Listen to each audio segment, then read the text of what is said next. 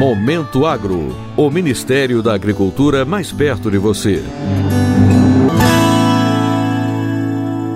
O Ministério da Agricultura, Pecuária e Abastecimento apresentou na terça-feira em Brasília um novo espaço destinado para treinamento de cães farejadores da vigilância agropecuária.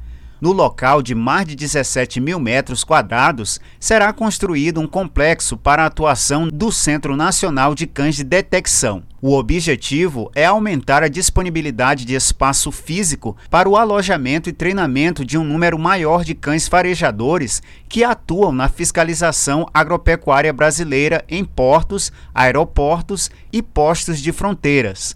Com atuais cinco integrantes, o labrador Léo, a Golden Retriever Mag, os pastores belga Malinois Frida e Vamp, a equipe K9 receberá em breve outros oito cães para reforçar a fiscalização.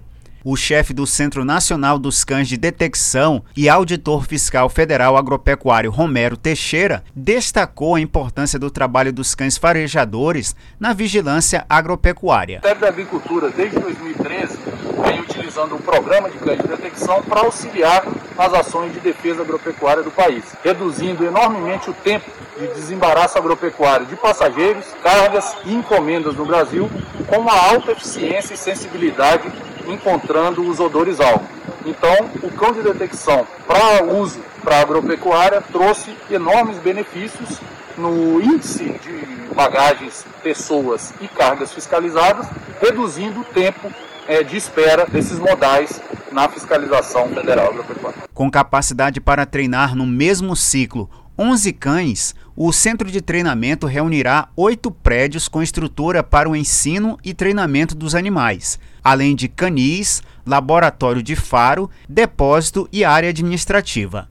As áreas livres também fazem parte do complexo e serão utilizadas para o manejo de baixo estresse e o enriquecimento ambiental. As ações para a implementação da primeira etapa, que consiste no canil de observação com oito baias, já começaram e a previsão de licitação da obra deve ocorrer ainda este ano. A entrega de todas as etapas do complexo e a inauguração estão previstas para 2023.